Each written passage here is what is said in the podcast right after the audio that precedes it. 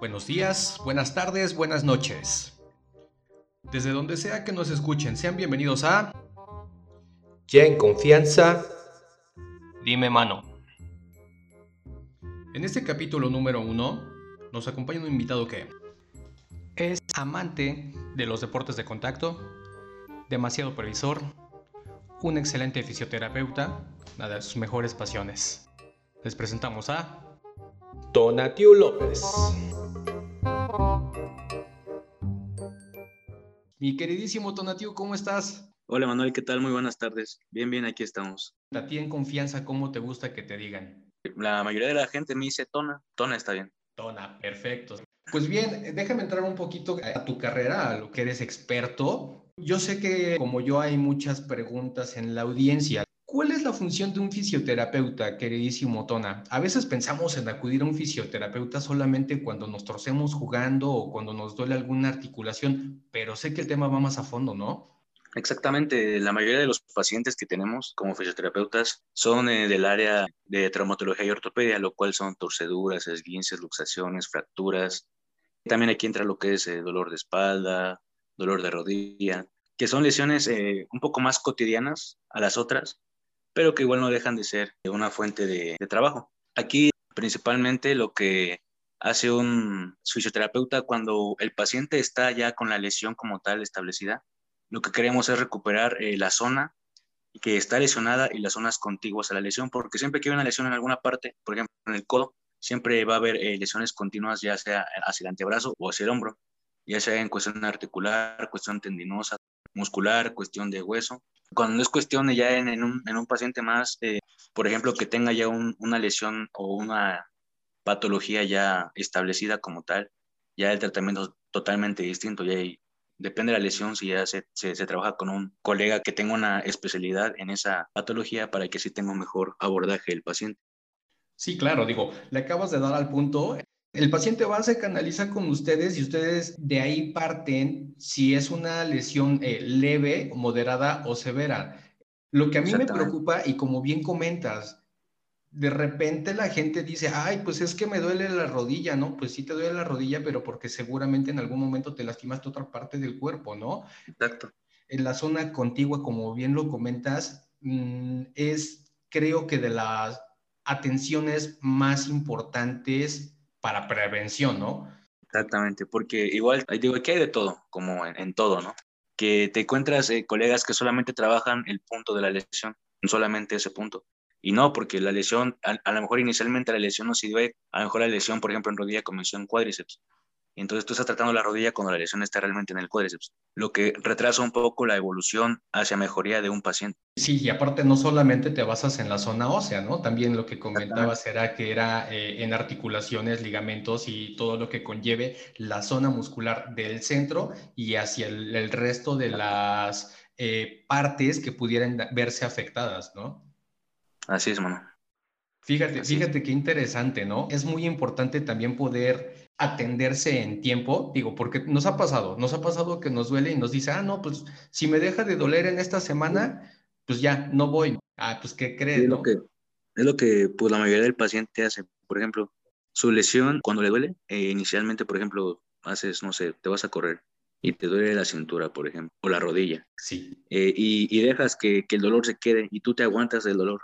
Y obviamente el cuerpo, como una respuesta de protección, te va a quitar ese dolor ocurre en ese momento una cascada inflamatoria y eso genera ciertos procesos tisulares que en cierta instancia hacen que el dolor se quite. Lo que pasa que la lesión se queda ahí y ya está presente.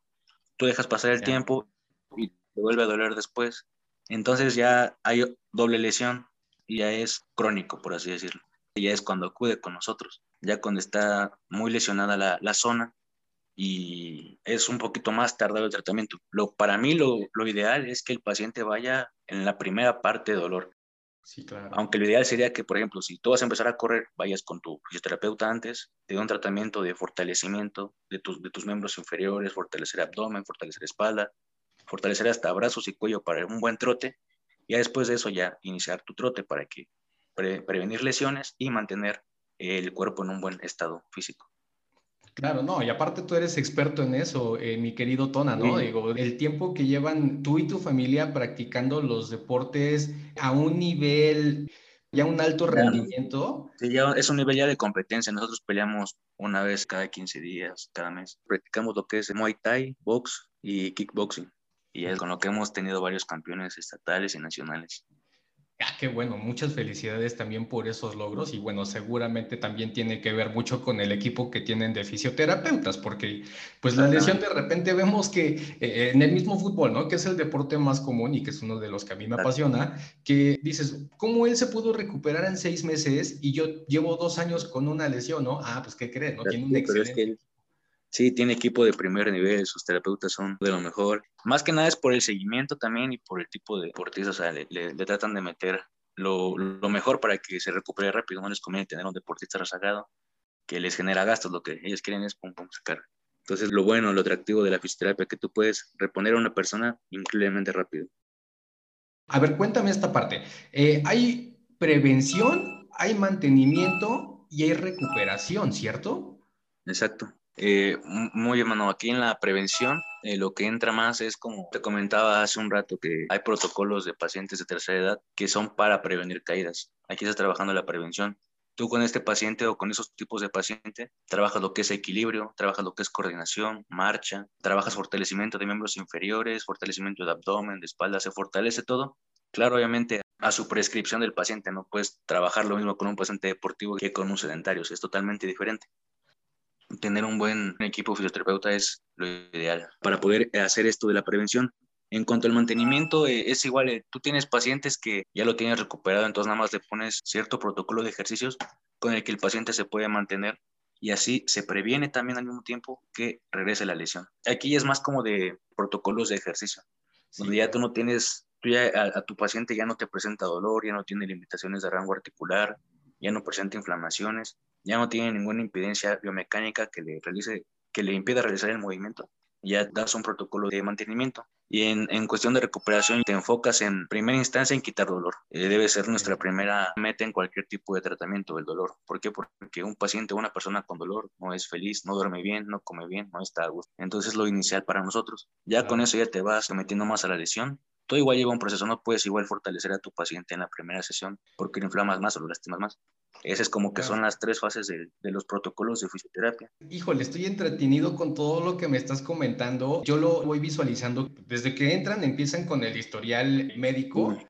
Para que ustedes vayan viendo cuáles son los objetivos que le van a ir depurando en base a lo que llega el, el paciente, ¿cierto? Más que nada porque cada paciente, aunque tenga la misma lesión, ni van a tener el mismo umbral doloroso, ni van a tener la misma percepción del dolor el uno que el otro. Cada tratamiento debe ser totalmente personalizado con cada paciente, no puede ser igual. Un buen terapeuta no te va a trabajar el mismo protocolo para todos los pacientes porque no es así. Cada paciente es diferente. Hay que tener muchísimo cuidado con eso también. Claro, Claro que sí. De repente los deportes de contacto pues te dejan la experiencia y a lo que te ha llevado a hacer lo que eres ahora, amigo. Sí, exactamente. Es lo que, pues principalmente por esto fue por lo que decidí estudiar fisioterapia, por el, el kickboxing y el box. Sí, claro, y la experiencia. También hay que educarse, no porque ya seas egresado tengas que dejar de, de, leer. La educación nunca termina, pues, por así decirlo. Lo ideal cuando tengas pacientes con patologías neurológicas, debes de leer la patología que tienen.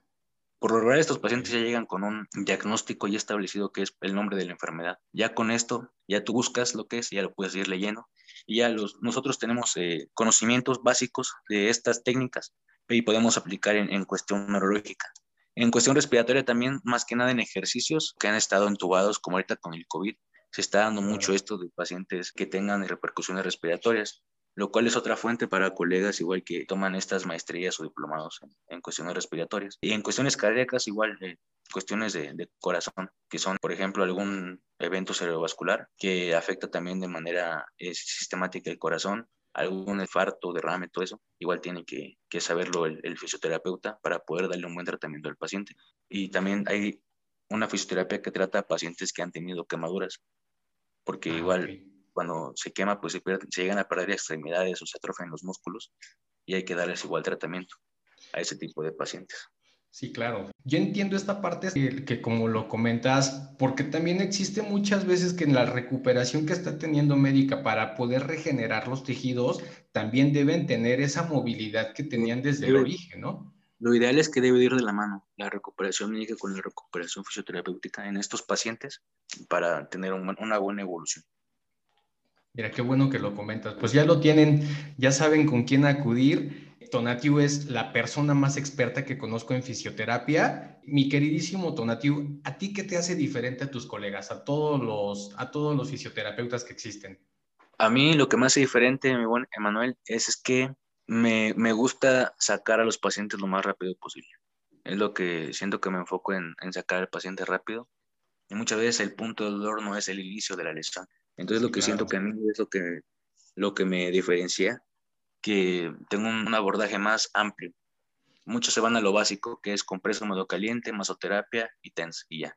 Entonces, eh, lo que a mí me diferencia es que, por ejemplo, me gusta más aplicar eh, masoterapia, me gusta más aplicar técnicas manuales, me gusta más aplicar algún tipo de ejercicio, neodinamias, liberaciones de tejidos blandos, como por ejemplo eh, Mulligan, Mackenzie, todo eso en articulaciones, que son técnicas que son muy buenas para quitar dolores articulares y muchas veces no los aplican se van más a lo, a lo, a lo cotidiano, pues, no van más allá, pues. Y fíjate que últimamente ha habido muchas más técnicas donde se combinan varios tipos de métodos para quitar dolor y han tenido muy buenos resultados. Sí, claro, ¿no? Y, y, ahí, y, ahí, es donde tú te identificas, amigo, la pasión con la que le pones para cada uno de los pacientes, porque bien comentaste, cada paciente es diferente eso a mí se me hace que esa es tu habilidad única, ¿no? O sea, decir, viene un paciente nuevo, empecemos con el historial médico, son, estos, son estas las técnicas que tengo que aplicar y de ahí nos vamos a las zonas contiguas, ¿no? Para evitar lo que bien comentas, ¿no? Que más adelante digan, ahora me duele de este lado, ¿no? Me duele la espalda porque me lastimé la rodilla, ¿no?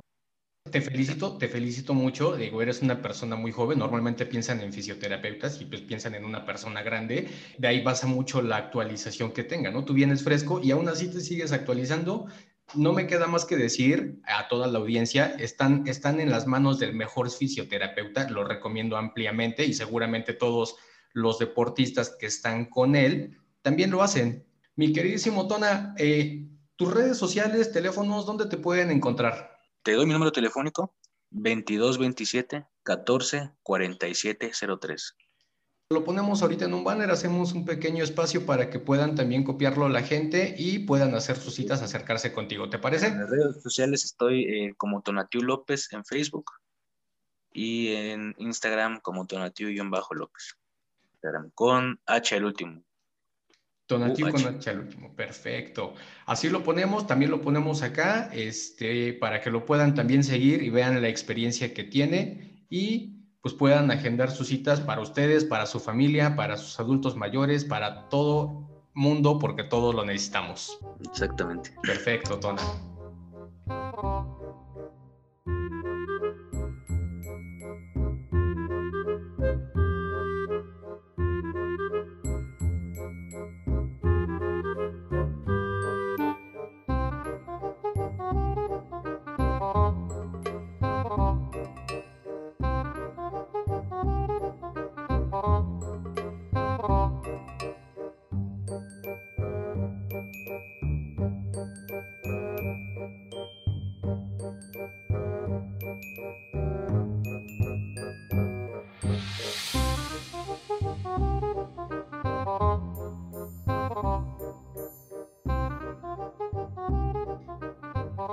Pues bien amigos, regresamos de nuevo en esta segunda parte de la entrevista con, con Tona.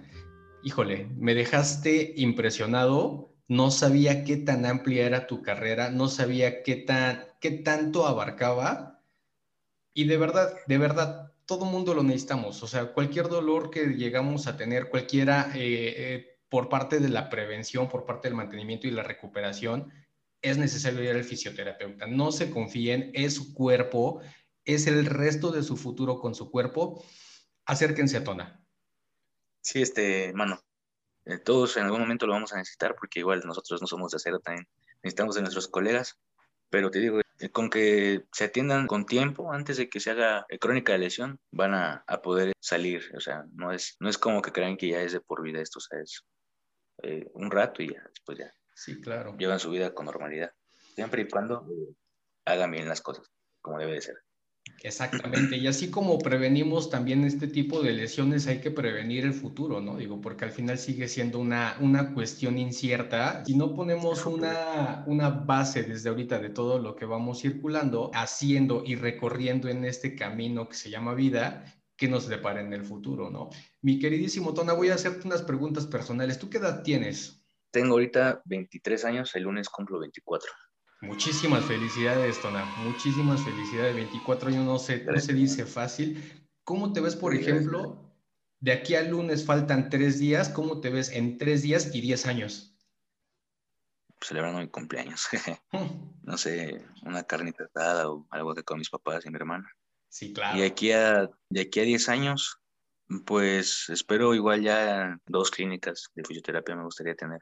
Igual me, me gustaría mucho tener un gimnasio pero entrar en el gym de mi papá, que está acá, al lado de tu casa. Lo que me gustaría es ya tener ya, por ejemplo, yo mi sede pues de nuestro gimnasio, ya una sede aparte ya con igual mis chavos. ya, porque lo que me gustaría es tener que mi escuela sea grande, o sea, tener como una, una academia, dos, tres escuelas bien grandes, tener un, un, grupo de peleadores buenos, ¿eh?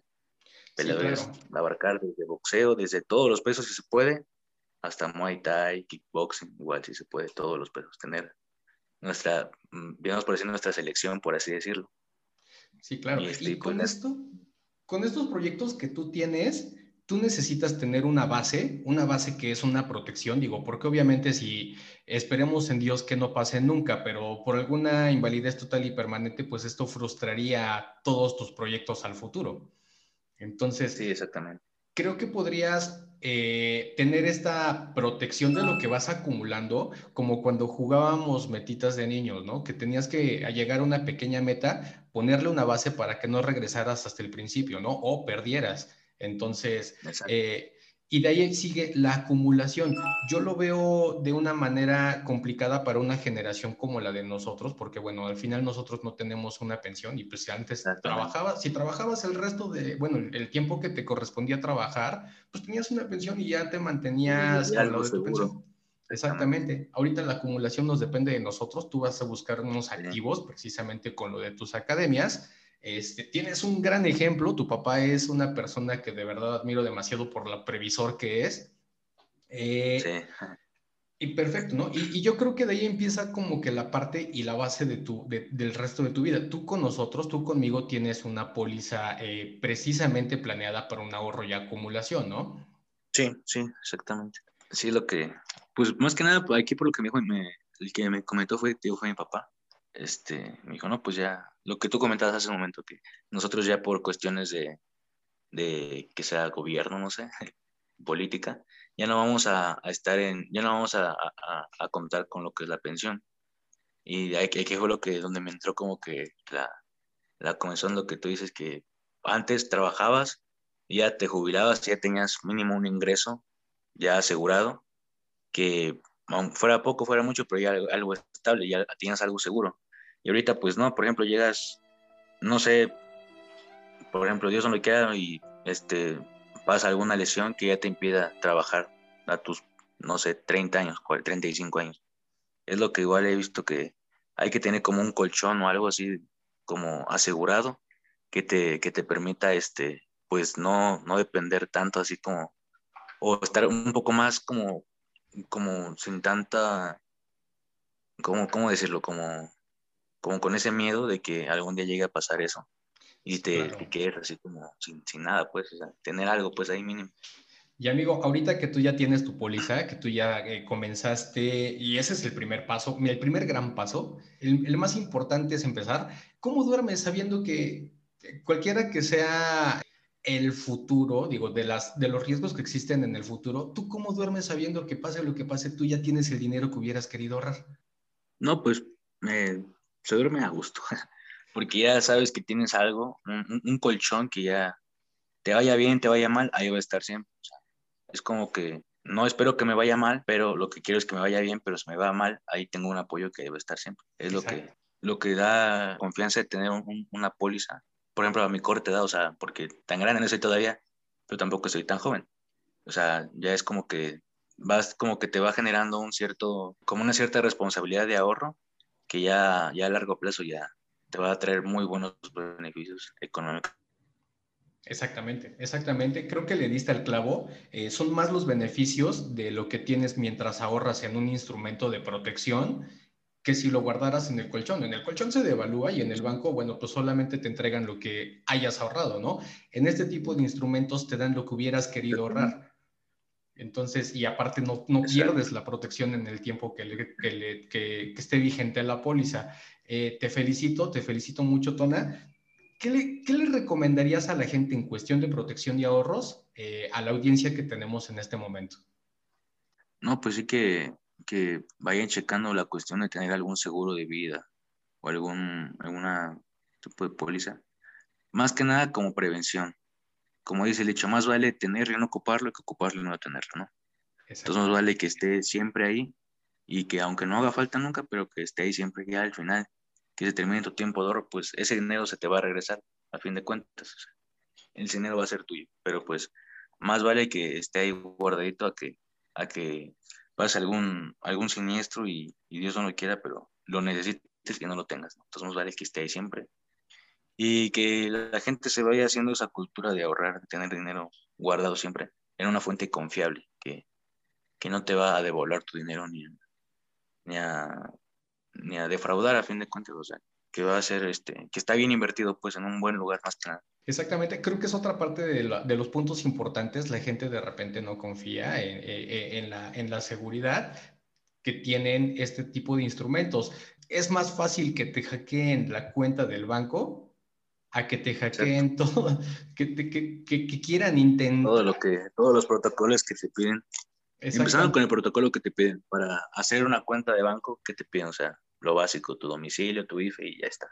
Y ya para hacer una póliza de, seguro o así, ya el protocolo es mucho más extenso, o sea, nada que ver un protocolo con otro.